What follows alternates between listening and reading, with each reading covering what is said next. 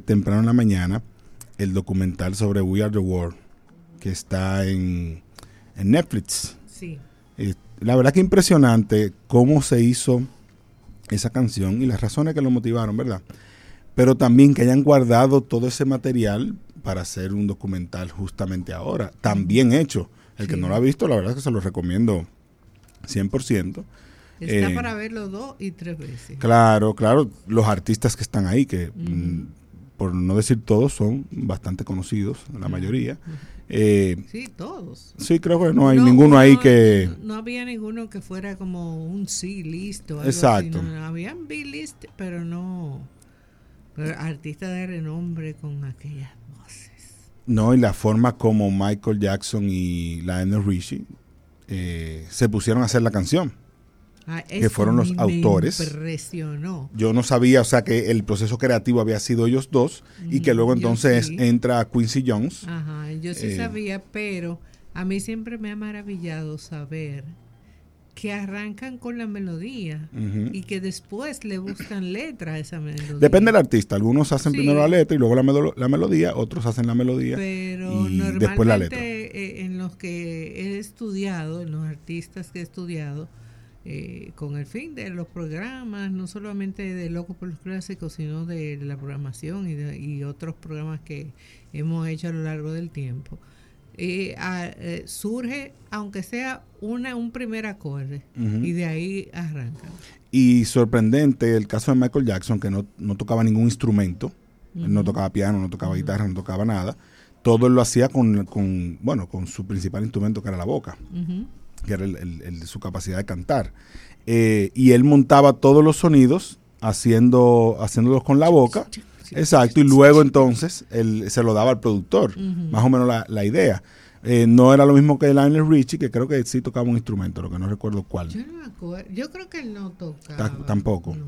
Pero bueno, la cuestión es que ellos preproducen la canción, entra Quincy Jones, que la verdad es que sin Quincy Jones eso nunca se hubiese logrado, porque aparte de ser un maestro eh, en la producción, ¿verdad? En la parte musical, tenía la paciencia para bregar con todos esos egos Sí, aunque durante una noche. Aunque, exacto, eh, eso es lo interesante. Durante una noche hubo gente que se fue. Sí, que dijo, esto no es para mí, me hubo voy. gente que Gente que se emborrachó, Exacto. pero se podía grabar.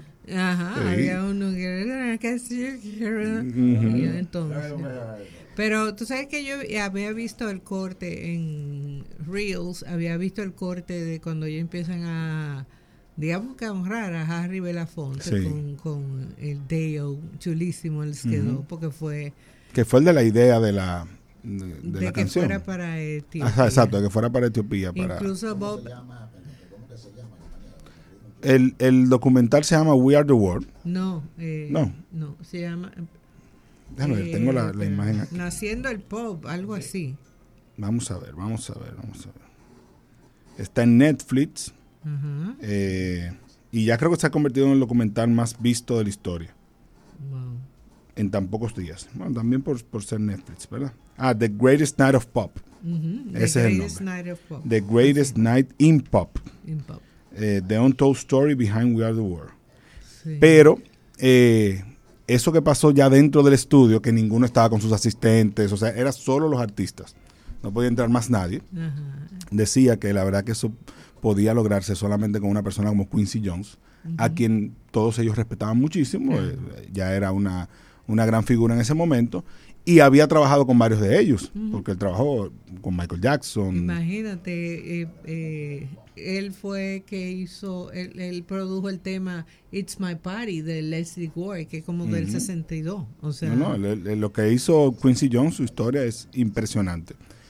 Y luego entonces eh, Bob Geldorf, que es el, el productor del Live- evento, del evento de Live Aid. que luego de- hizo Live Aid, eh, después luego hizo varios más. Y, y la canción Do They Know It Is Christmas, que se grabó. La Antes. mayoría de gente piensa que no, pero eh, la canción de, de Navidad de, del grupo europeo de, de, de Bob Geldof se hizo mucho más temprano, no muchísimo más temprano, el mismo año, pero antes que We Are the World. Pero definitivamente es una de esas eh, canciones que cambiaron la historia de la música, eh, para bien en este caso. y qué bueno que se haya documentado de esa manera, porque ver a, esos artistas así, que uno quizás lo veía hasta medio arrogantes algunos, eh, por lo menos a mí me cambió la percepción de varios de ellos, varios de ellos. Y tú sabes una cosa, eh, tú sabes que me gustó, que en una está están tratando porque hasta hasta el momento de grabar estaban cambiando letras de, de claro Stevie Wonder quería inventar y que, vamos a cantar en africano. en, africano y todo el mundo como que ah ahí fue que se salió uno. Pero eh, eh, hubo algo que que, que Bob Geldof dijo y fue y, y es cuando le dice recuerda que la canción no es para el, que con eso él se convenció. No es para las personas que están allá. Ellos no Es para los que pueden ayudar. Es para los que pueden ayudar. Los que pueden Entonces, donar. Ahí, ahí él se dio. Pero. Y bueno, fue un exitazo, y, y, abrió las puertas a otra a otros esfuerzos de esta naturaleza como Live Aid y los demás que, ah, Bob que comentamos. quedó ahí como con un lío medio después. No me sorprende. No, tú sabes que se hizo muchísimo dinero con el con el concierto que se fue eh, impresionante y y la canción Do They Know It's Christmas también fue, las ventas fueron grandes, pero parece que él le puso un tope. A donde llegamos hasta aquí, de ahí para adelante son míos. Exacto. Qué cosa. Pero bueno, quería comentar eso porque, ¿verdad? Tenía un breve comentario y la verdad es que vale la pena verlo. Así que si usted esta noche llega temprano, búsquelo en Netflix y véala. Hasta ahí lo dejamos. ¿Sabías que el GLP es limpio, seguro, eficiente y económico? Vamos